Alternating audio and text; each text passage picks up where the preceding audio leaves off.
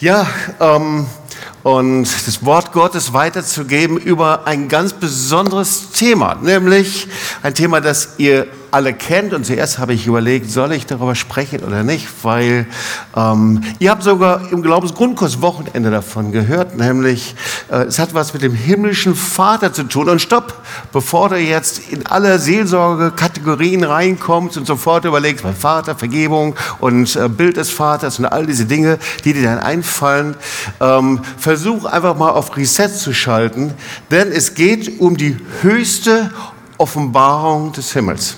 Ich weiß nicht, wie viel Seminare ich schon gehalten habe über Vaterschaft, wie oft ich schon über den Vater im Himmel gesprochen habe, aber an einem Punkt hat Herr mich nochmal richtig erwischt und das möchte ich dir weitergeben. Und ich möchte dir zu Beginn ein Wort vorlesen, das wir alle kennen und so herrlich ist, weil wenn wir das verstehen, dann ähm, kann nochmal so etwas Grundlegendes in unserem Leben passieren, wie wir es vielleicht nicht mehr oder vielleicht haben wir damit nicht mehr gerechnet, aber es kann so etwas Grundlegendes passieren, dass wir sehr erstaunt sein werden. Okay, ich will mal das Wort vorlesen, Römer 8, 14 bis 17. Ihr kennt das Wort, einer der schönsten und herrlichsten im äh, Römerbrief. Denn welche der Geist Gottes treibt, die sind Gottes Kinder. Denn ihr habt nicht einen Geist der Knechtschaft empfangen, dass ihr euch abermals fürchten müsst, sondern ihr habt einen Geist der Kindschaft empfangen, durch den wir rufen, aber lieber Vater. Der Geist selbst gibt Zeugnis unserem Geist, dass wir Gottes Kinder sind. Sind wir aber Kinder, so sind wir auch Erben nämlich Gottes Erben und Miterben Christi, da wir ja mit ihm leiden, damit wir auch mit ihm zur Herrlichkeit erhoben werden. Und direkt ein zweites Wort, das parallel dazu ähm, passt, Galater 4, 6 bis 7, weil ihr nun Kinder seid, hat Gott den Geist seines Sohnes gesandt in unsere Herzen, der da ruft, aber lieber Vater. So bist du nicht mehr Knecht, sondern Kind, wenn aber Kind, dann auch Erbe durch Gott, die höchste Offenbarung des Himmels, darum geht es. Und viele Christen sind auf einem halben Weg stehen geblieben, weil sie die Vaterschaft Gottes nie richtig erkannt haben und deswegen in einer Art geistlichen Sklaverei, inneren religiösen Zwängen leben. Und deswegen wollen wir uns das nochmal anschauen. Ganz gleich, was dieser Begriff Vaterschaft auslöst. Ich habe das gerade gesagt. Bitte lass uns mal einen Schritt zurückgehen, dass wir nicht sofort ähm, so die Strukturen der Vaterschaftslehre erwarten, sondern ich glaube, dass der Herr ganz persönlich zu dir sprechen möchte. Die oberste Realität des Universums, die höchste Realität des Universums. So, ist die Frage, was ist denn eigentlich, und so fangen wir mal ganz zu Beginn an, der Ursprung der Welt. So, was ist das? Viele sagen, es ist der Urknall. Was ist das? Was steckt dahinter?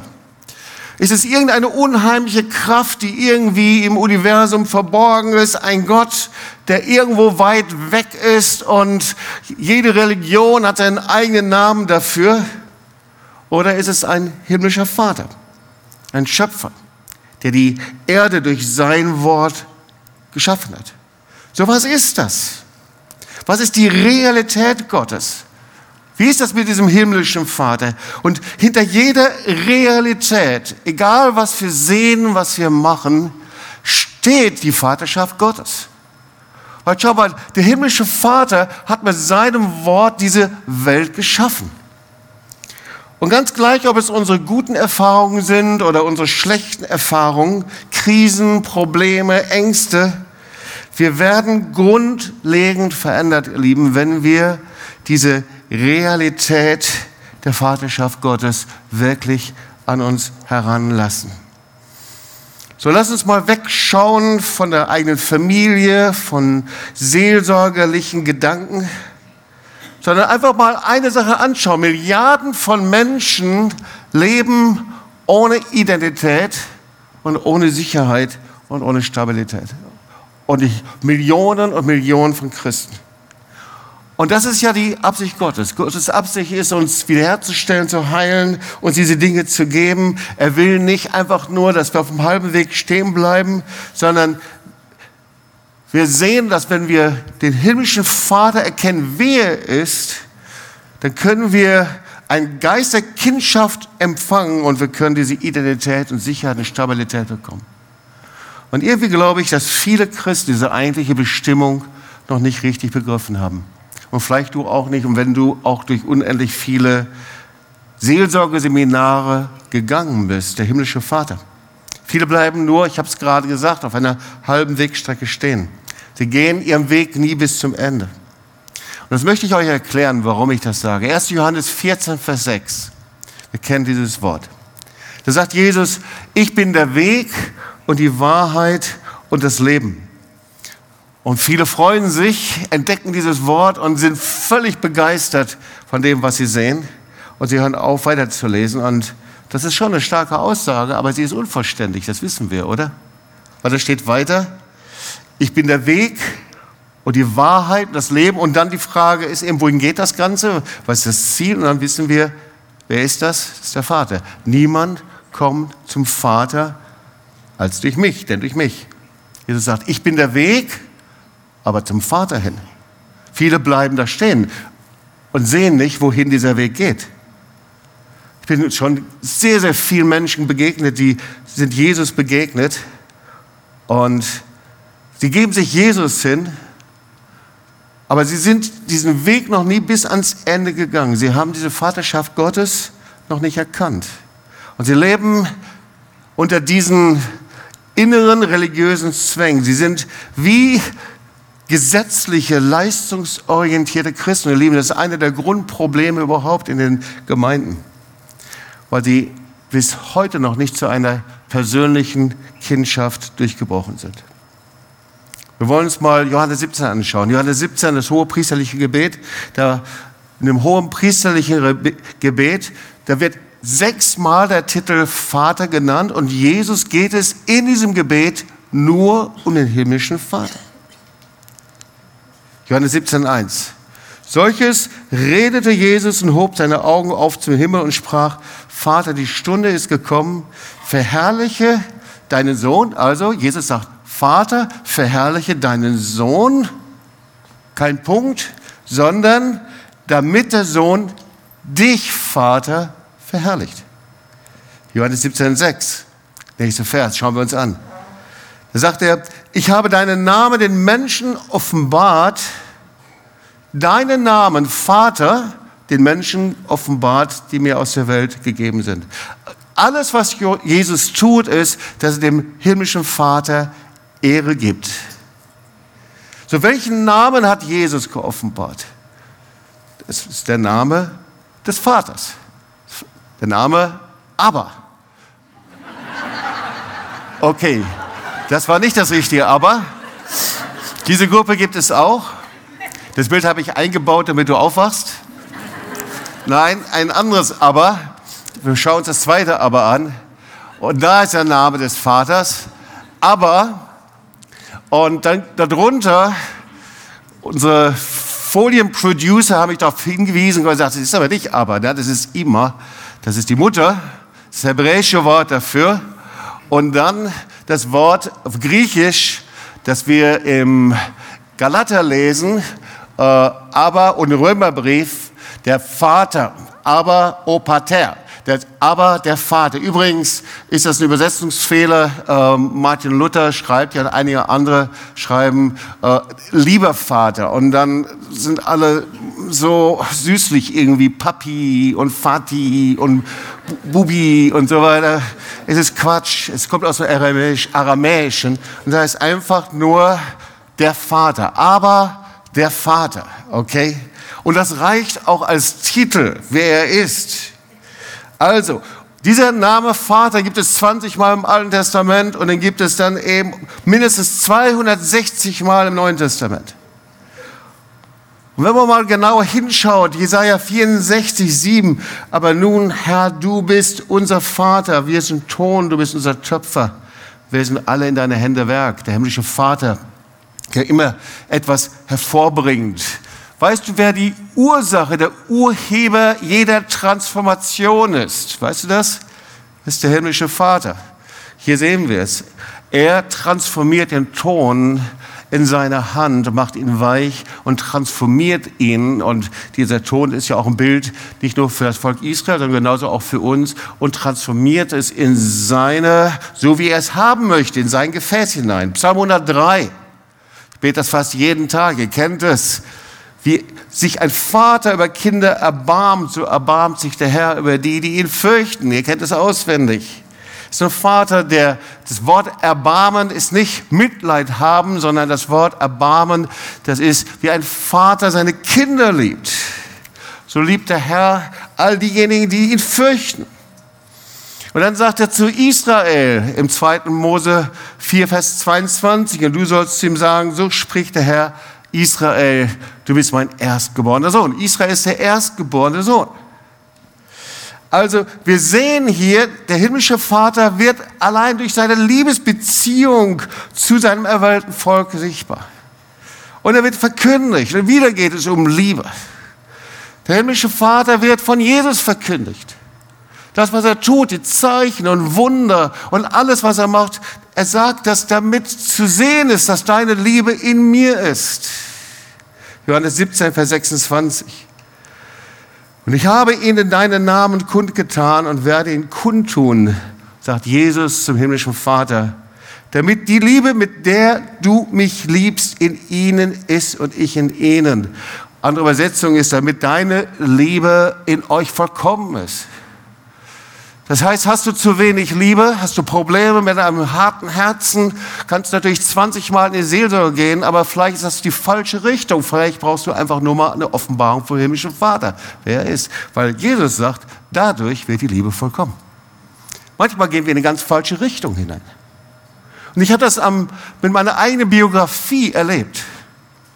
Manche kennen sie, aber ich will ein paar Punkte noch mal erzählen. Mein Vater war Wehrmachtssoldat und er kehrte als 29-Jähriger aus der Gefangenschaft in den USA zurück. Er sagte, er fühlte sich wie ein alter Mann von dem, was er verlegt hat. Und er versuchte sich ein neues Leben aufzubauen.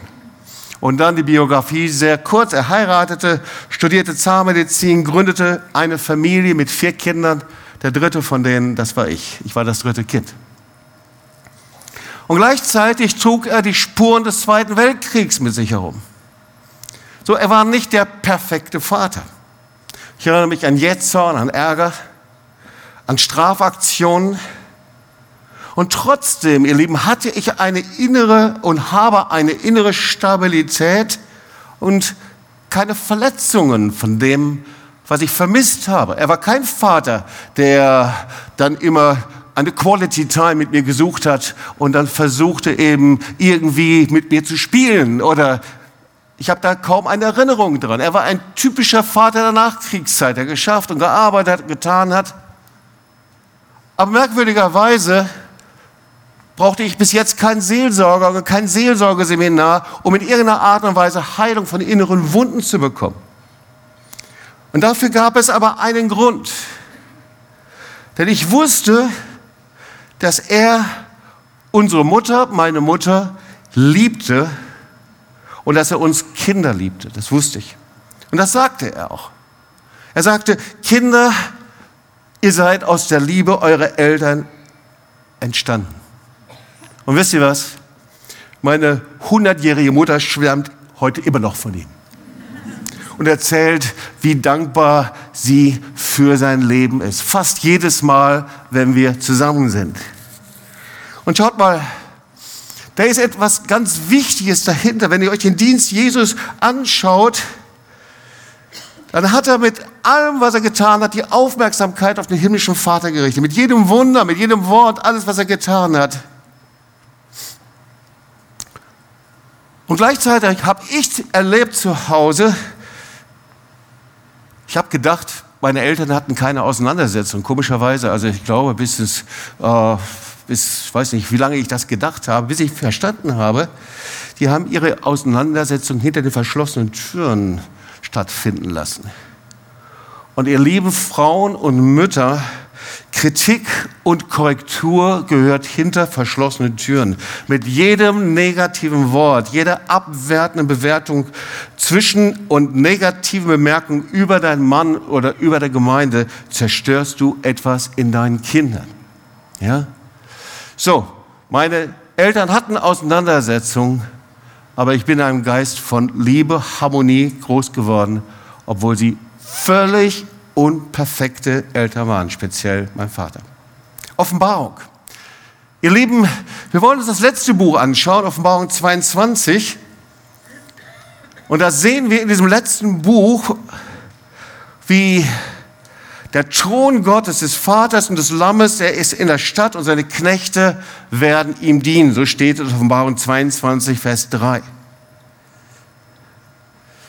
Du weißt ja, was die höchste Belohnung für einen treuen Dienst ist, weißt du das? Ihm weiter zu dienen. Halleluja. Sie werden fortwährend dienen in Ewigkeit. Es gibt nichts Besseres, als dem Herrn zu dienen, ihr Lieben. Seine Diener, die ihn hier auf der Erde gedient haben, werden ihm in alle Ewigkeit dienen. Wow. Wenn du hier keinen Spaß hast, ihm zu dienen, dann brauchst du Wiedergeburt. Da brauchst du etwas Neues in deinem Herzen, ihr Lieben. Eine neue Erweckung vielleicht. Aber hier ist es. Sie sind da und sie dienen ihm. Und dann steht aber weiter, und sie werden sein Angesicht sehen. Der absolute Höhepunkt, so krass. Offenbarung 22, 3, Vers 4. Es wird nichts Verfluchtes mehr sein und der Thron Gottes und des Lammes wird in der Stadt sein und seine Knechte werden ihm dienen und sein Angesicht sehen und sein Name wird an ihren Stirnen sein. Welcher Name wird das denn sein? Das ist der Name des Vaters. Wird an ihren Stirnen sein. Ihr Lieben, da ist eine unglaublich hohe Offenbarung aber auch Verantwortung. Jetzt sind wir doch wieder bei uns. Gott hat jedem Vater die Verantwortung übertragen, diese höchste Offenbarung des Himmels zu repräsentieren, die Vaterschaft zu repräsentieren. Denn das, was Gott am meisten entspricht, wir sehen es hier, ist Vaterschaft. Und das heißt, jeder Vater repräsentiert Gott in seiner Familie. Hey, hallo an alle Väter, die ihr schon lange unterwegs seid und alle werdenden Väter. Du hast da gar keine Wahl. Und die Frage ist nur, ob der himmlische Vater in der richtigen Weise oder in der falschen Weise repräsentiert wird. Ich möchte hier ein Zitat zeigen von Derek Prince. Er sagt, der größte Fluch in der heutigen Zeit sind Väter, die Gott in der falschen Weise repräsentieren. Derek Prince. Haben wir das irgendwo hinter mir? Ja. Ist interessant, oder? Und die Frage ist, wie das geht. Ich habe so viele Seelsorgegespräche gehabt und da ging es immer wieder um die Beziehung des Vaters. Und oft war die Antwort, mein Vater, das ist derjenige, den ich am meisten hasse das, was ich da erlebt habe, ich kann den gar nicht lieben. Vielleicht vergeben aus der Entfernung, aber er soll mich bitte in Ruhe lassen. Und das heißt, dieses Vaterbild, das war keine Empfehlung, sondern es war einfach eine Blockade. Und ist eine Blockade für so viele Menschen. Als geschweige von den Müttern, die dieses Bild dann auch als zementieren in irgendeiner Art und Weise. Das ist noch eine andere Geschichte. Und wir wissen das, und jetzt sind wir, fahren da in diese Richtung, bekannte Gefilde hinein, das sagen Psychologen, Soziologen, Theologen, alle Logen. Das Kind seinen ersten Eindruck von Gott, von dem Vater bekommt. Natürlich, das ist die klassische Seelsorgerlehre. Also, wenn der Vater liebevoll ist, umgänglich, voller Mitgefühl, dann ist das leicht für ein Kind, sich das so vorzustellen. Und gleichzeitig natürlich, wenn der Vater bitter, ärgerlich, verwahrlost, missbräuchlich war, nie zu Hause ist, so ein richtiger Brocken, ja? Geistiges Doppelleben führt, Negativhaltung gegenüber anderen, ist doch ganz klar. Wie soll sich das Kind den himmlischen Vater vorstellen? Und oft sind es ganz viele seelsorgerliche Schritte, die man gehen muss, um jemanden da herauszubringen. Also, ihr Lieben, es gibt falsche Vorstellungen von Vaterschaft. Und wenn wir jetzt diese bekannten Gefilde wieder verlassen, wollen wir in eine andere Richtung gehen. Ich weiß nicht, wie es dir geht, aber die, die Lehre vom Vaterherz Gottes, die begleitet mich seit 30 Jahren und das ist so eine Lehre, da wird es einem irgendwann mal so wohlig und warm, weil das ist so ein Verständnis, ah, da wird der innere Mangel ausgefüllt und Heilung und dann, wenn ich vergebe und dann, äh, und das passiert auch und das tut Gott. Aber ihr Lieben, manchmal fehlt da ein Schritt, den wir nicht gehen und nicht wahrnehmen und das hat was mit unserer eigenen Verantwortung zu tun. Ich fand das so schön heute in den Zeugnissen, dass jemand gesagt hat, ich muss auch selber vergeben und selber eigentlich Schritte gehen. Wir wissen, dass Vergebung, sagt das Wort Gottes, Gefängnistüren öffnet. Aber auch dazu muss es Voraussetzungen geben. Vergebung setzt voraus, das kennen wir auch aus vielen Decke des Schweigensseminaren, dass wir eben selbst Vergebung empfangen haben. Das ist eine der klassischen Lehren in unseren Seminaren. Wir lehren überall, wo wir sind, dass erst, wenn ich erkenne, dass ich selber ans Kreuz kommen muss, selber um Vergebung, wo ich selber schuldig geworden bin, dass ich dann Heilung empfangen kann. Und das gilt auch natürlich meiner Beziehung zu meinem Vaterbild. Weil manchmal ist es so, wir vergeben und es verändert sich nichts. Vergeben nochmal und vergeben nochmal. Und irgendwie, als ob irgendwann mal das Kontingent wie aufgebraucht ist. Ja, man kann nicht mal weitermachen. Woran hängt es denn jetzt eigentlich? Und manche haben dann aufgehört, aber sie merken zutiefst, das ist noch nicht geklärt, es ist noch nicht gegessen, die Sache.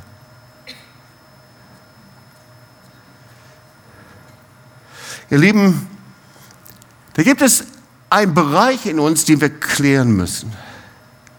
Schau mal, wenn wir von den Eltern, Vater, Mutter Mangel erlebt haben, Liebe an Zeit, Zuwendung, wie auch immer, und die meisten Menschen sind das, die meisten, dann entsteht aber auch in dem Kind ein Gefühl, natürlich, klar, das reagiert auf irgendwas von Bedeutungslosigkeit, Defizite, Schutzlosigkeit. Aber die größte Belastung für Kinder, und deswegen habe ich das Beispiel eben von meinen Eltern und von meinem Vater erzählt, ist irgendwie der Eindruck, nicht ausreichend geliebt zu werden. Und mit dieser Liebe meine ich jetzt nicht materielle Versorgung, das wissen wir alle. Ja, Kinder kommen und gerade in der Nachkriegszeit, aber genauso in der heutigen Zeit, ich habe dich doch geliebt, ich habe alles gemacht, alles gekauft, materiell und überschüttet mit allem drum und dran. Aber die Herzen, die sind nicht zusammengekommen. Es geht also um Liebe, um Zuwendung, Sicherheit, Wertschätzung, an Persönlichkeit ernst nehmen.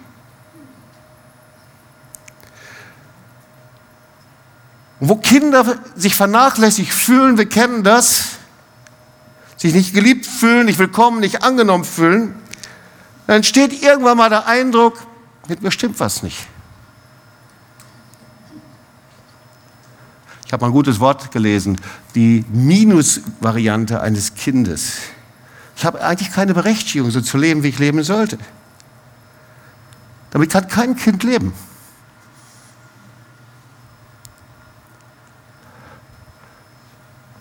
Dieses Gefühl oder Eindruck, ich bin nicht willkommen, ich bin nicht da, ich muss irgendwas machen. Und jeder Mensch, der durch diese Dinge hindurchgeht, jedes Kind, der da durchgeht, versucht, irgendwas damit zu machen. Ich muss damit was tun. Und dann entsteht eben ein Prozess, der falsche Schienen legt für das Leben eines Menschen der sich in den Geist und in die Seele des Menschen einprägt. Das Kind versucht mit seinem Mangel, was es auch immer ist, sich irgendwie selber zu helfen. Ich bekomme ja nicht das vom Vater oder Mutter oder ich denke, dass ich das nicht bekomme. Es fängt an, sich zu helfen, sich von Menschen zu holen, was es braucht. Und die Bibel nennt das Selbsthilfe, Selbsterlösung. Die meisten Christen, hier haben wir ein Zitat, können nicht bei dem himmlischen Vater ankommen, weil sie ihre Selbsterlösungsmaßnahmen noch nicht erkannt und am Kreuz Jesu zerbrochen haben. Es gibt irgendwelche Schutzmaßnahmen, die sich dann steigern, immer stärker werden.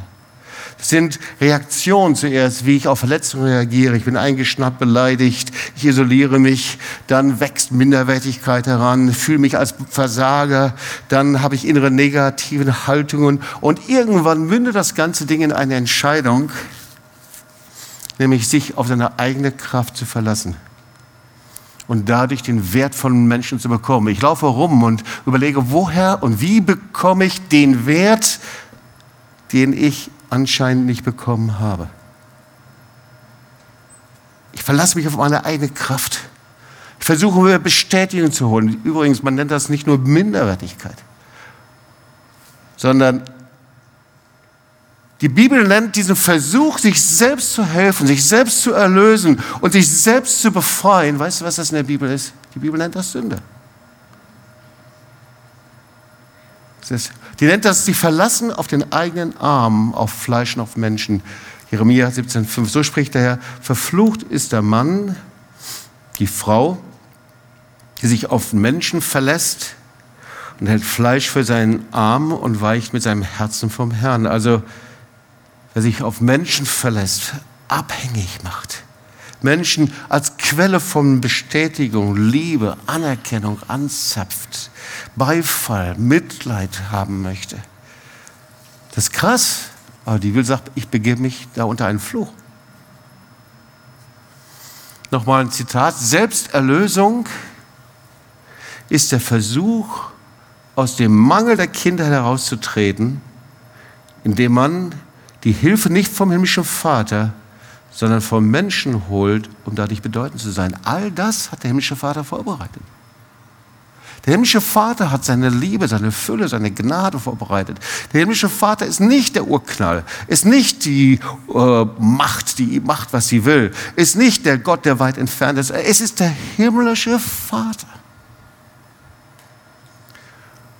Und jedes Leben mit eigener Kraft ist ein Statement, du hast mir nicht genug gegeben, himmlischer Vater. Ist die Selbstmaßnahme, aus diesem Mangel der Kinder herauszutreten, indem ich es mir versuche, von Menschen zu holen oder von mir selber. Und die Bibel nennt diese Maßnahme Stolz. Ich will da nochmal ein Zitat geben, das habe ich hier nicht aufgeschrieben. Stolz ist der untaugliche Versuch der Reparatur des eigenen Ichs. Wir versuchen unser Ich zu reparieren. Aber wir wissen, was mit unserem, mit unserem Ich passieren soll. Es muss ans Kreuz, stimmt's? Die Reparatur des eigenen Ichs. Und solange wir eben darin leben, versuchen, das aufzubessern, den Mangel von Menschen zu holen und selber in unserer eigenen Kraft leben, solange wir in diesen Strukturen leben, da kommt das Licht Gottes eben nicht in uns heran. Da kommt die Heilung nicht an uns heran, in unsere Herzen. Und manchmal ist das so heftig, dass es wie ein, ein Fluch, wie eine dämonische Macht ist, die zerbrochen werden muss. Weil, hey, der himmlische Vater tritt nicht in Konkurrenz mit unserer eigenen Kraft, Bemühungen, sondern dann hält er zurück. Und diese ganze Selbsterlösung, Selbsthilfemaßnahmen sind verbunden mit einer großen dämonischen Lüge, nämlich, dass ich mir selber helfen kann. Und das geht nicht. Wir werden gleich sehen, dass das, was ich erkläre und versuche dir weiterzugeben, dass es etwas mit diesem kindlichen Gehorsam zu tun hat. Weil um kindlichen Gehorsam zu haben, muss ich erst zu einem Kind werden. Und wenn ich ein Kind werde, dann muss ich erst mal verstehen, was es heißt, wie ich ein Kind Gottes werden kann und wer der Vater ist. Und deswegen gehen wir einen Schritt weiter. Das ist ein herrliches Wort. Psalm 63, Vers 4, da steht, denn deine Gnade ist besser als Leben. Ich liebe dieses Wort. Meine Lippen werden dich rühmen. Psalm 63, Vers 4.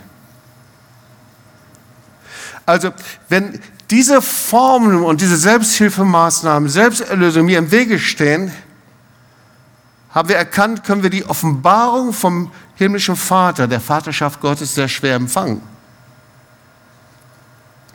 Und es fällt uns noch schwerer, die Gnade anzunehmen. Da wir immer noch irgendwie mithelfen möchten, okay? Weil etwas umsonst anzunehmen, das heißt, dass ich wirklich kapituliert habe. Naja, das ist ein Thema hier im Schwabenländle. Du brauchst nur jedem anderen irgendwas zu schenken. Du kriegst das Doppelte zurück. Bei euch ist es ja sogar so, dass man Kuchen, wenn man zur Hochzeit kommt, wieder mitbekommt und nach Hause nehmen muss. Wie sich ein Vater über Kinder erbarmt, so erbarmt sich der Herr über die, die ihn fürchten. Gnade ist besser als Leben. Der himmlische Vater ist immer gnädig, barmherzig. 2. Mose 34, 6. Da zog die Herrlichkeit Gottes vorbei und der Herr ging von seinem Angesicht vorüber und rief aus, Herr, Herr Gott, barmherzig und gnädig und geduldig, von großer Gnade und Treue. Ich möchte etwas sagen, du kannst die Offenbarung, die himmlische Offenbarung vom Vater, letztendlich nur bis zum Ende empfangen, wenn du seine Gnade verstehst. Und alle, die schon längere Zeit unterwegs sind, aber auch die du junger Christ bist, du kannst dir die Liebe des Vaters nicht verdienen. An alle, die stark und powerig sind und an alle, die gerade keine Power und Kraft haben. Du kannst es dir nicht erlesen, du kannst nicht die Liebe des Vaters und die Gnade, indem du hunderte von Büchern über Gnade liest, kriegst du nicht mehr Gnade. Und noch nicht mal erbeten. Und wenn du hunderte von Stunden beten würdest und es ist herrlich zu beten, wir wollen nicht aufhören zu beten, aber die Liebe Gottes wird nicht mehr. Du kannst sie nicht mal erarbeiten. Geht auch nicht. Oder Bibelstudium. Ich liebe Bibelstudium. Wir brauchen viel mehr Bibelstudium. Aber die Gnade Gottes, Liebe Gottes ist nicht mehr, weil es ist umsonst. Du kannst nichts hinzufügen. Und das ist die wichtigste Lektion. Wir können uns die Gnade nicht verdienen. Aber warum schauen wir dann links und rechts, wie wir stehen und da stehen, wie der andere steht und da steht? Weil das tun, haben wir die Gnade noch nicht verstanden. Schau mal, wenn der Herr sich entschieden hat, dich zu gebrauchen, dann musst du dich nicht wie ein Sportler in irgendeiner Stange hochziehen, bis du die himmlischen Regionen erreicht hast, sondern er wird es tun. Wir werden oft gefragt, wie ist das passiert und entstanden alles und gesagt, hey, wir wissen es auch nicht. Wir sind Schritt für Schritt gegangen und der Herr hat uns gebeten und wir haben Gott vertraut. Ich weiß noch, wir hatten einen Mann Gottes hier, vielleicht kennen einige, Mahi Schafter, einen sehr starken prophetischen Dienst. Er war mehrmals hier, hat hier gedient. Und dann waren wir zusammen in Leipzig und ich weiß noch, wie er für uns betete, er hatte verschiedene prophetische Worte, aber dann hat er ein Wort, just be and relax. Sei einfach im Herrn und vertraue auf ihn. Und das heißt, du musst einfach bereit sein, dass du ein Kind bist. Und da haben wir so echte Probleme mit, ihr Lieben. Wir sind so furchtbar geistig erwachsen, weil wir verwechseln Kind sein und kindisch sein. Die Bibel spricht über das kindisch sein der Gemeinde, die nicht reif geworden ist, weil sie noch Milch trinkt statt starke Nahrung. Darum geht es nicht. Kind sein, ohne Kind zu werden, wirst du das Reich Gottes nicht betreten können. Und darum geht es jetzt in unserem Wort. Und eigentlich war das jetzt die, alles die Einleitung, damit du das Bibelwort, worüber ich am Anfang gesprochen habe, verstehen kannst überhaupt. Ich habe dich jetzt vorbereitet. Römer 8, 14 bis 17, Galater 4, 6 bis 7. Hey, wer zu Vaterschaft durchdringen will, zu himmlischen Vater, zu der Offenbarung des Vaters, wer der Vater ist und dass du ihm durch und durch vertrauen kannst, auch in Krisenzeiten, ihr Lieben. Das geht nur, wenn du von ganzem Herzen Kind sein möchtest. Geht nur das. Und da sehen wir das erste in Römer 8, Vers 14, da steht etwas Interessantes. Der Geist der Knechtschaft ist zerbrochen. Und jetzt verstehen wir auf einmal, was der Geist der Knechtschaft ist. Das sind die Strukturen der Selbsterlösung. Das sind deine gesammelten Selbsthilfemaßnahmen, um Anerkennung, Liebe und Bestätigung zu bekommen. Das ist deine Entscheidung und unsere Entscheidung, da wo du bist und zuhörst, mit deiner eigenen Kraft etwas zur Erlösung hinzuzufügen. Das sind die Versuche, das eigene Ich zu reparieren. Oder alle Maßnahmen. Wir sehen hier, der Geist der Knechtschaft ist mit Furcht verbunden. Alle Maßnahmen, die du aus Furcht tust, zu kurz zu kommen. Es wird auf einmal sehr praktisch, ihr Lieben, oder? Der Geist der Knechtschaft ist zerbrochen. Und wenn er noch nicht zerbrochen ist, hey, da müssen wir zum Kreuz rennen und sagen, Herr, hier bin ich. Ich bin noch unter diesen Zwängen, unter diesem Gesetz, unter diesen Selbsterlösungsmaßnahmen. Das tut mir so leid, Herr. Vater, du hast es gut gemeint, du wolltest mich segnen, du wolltest mich beschenken, du wolltest mir alles geben, dein Erbe geben und ich habe es abgewiesen, so wie der verlorene Sohn, der weggerannt ist vom Vater. Genau so. Und dann steht hier, und ihr habt einen Geist der Kindschaft empfangen. Hast du das schon mal genau angehört? Da steht nicht, du musst versuchen, jetzt ein Kind zu sein. Hallo, ich bin ein Kind. Halala. Nein. Da steht nicht, ihr müsst jetzt euch Lehren anhören über kindlichen Geist. Da steht noch nicht mal, dass ihr das Buch von Jobs Bittner lesen müsst über kindlichen Gehorsam. Weil hier wird etwas empfangen. Oh, Halleluja. Der Heilige Geist gießt aus. Der Heilige Geist gießt einen Geist der Kindschaft aus. Ich brauche ja nur das Stehen und Empfangen und in der richtigen Haltung vor ihm zu sein. Ihr habt nicht einen Geist der Kindschaft, der sich abermals fürchten müsst, sondern einen Geist der Kindschaft empfangen. Ey, ihr Lieben, ein Kind ist abhängig vom Vater. Darum geht es. Abhängig zu sein. Abhängig vom Versorger. Das ist ein Kind. Weißt du, ein Kind denkt nicht drüber nach, über über Aktienpakete und Kohle und was weiß ich alles. Ein Kind geht schon mal hin und her, möchte ein bisschen Taschengeld haben. Ich habe mich immer in den Sessel meines Vaters gesetzt als Zahnarzt und ich musste meinen Mund aufmachen, damit furchtbare Patienten nicht umfallen zu zeigen, wie tapfer ich bin. Aber ich habe das eigentlich nur gemacht, weil ich bekam ein paar Süßis. Kinder haben ihre Sicherheit nicht in Geld, Karriere, Haus und Hof. Ein Kind vertraut. Das ist, das ist der Charakter. Ein Kind vertraut. Und wenn dir etwas verschwunden ist und du etwas verloren hast, dann ist es sehr wahrscheinlich dein Vertrauen in den Vater. Und du hast es ausgetauscht mit diesen, Selbst, mit diesen Selbsterlösungsmaßnahmen. Und dann steht hier, und ihr ruft aber zum himmlischen Vater. Nein, da steht nicht, ihr ruft stundenlang Papi, Papi, Papi. Da steht aber, Vater. Kinder rufen zum himmlischen Vater und ehren ihn mit ihrem Vertrauen. Wir ehren ihn mit unserem Vertrauen. Weißt du, Gott hat manchmal ganz andere Pläne, als wir in unseren Vorstellungen erfassen können. Manchmal ist Gott, warum machst du das so? Habt ihr das schon mal gefragt? Ja. Vater, das will ich ganz anders machen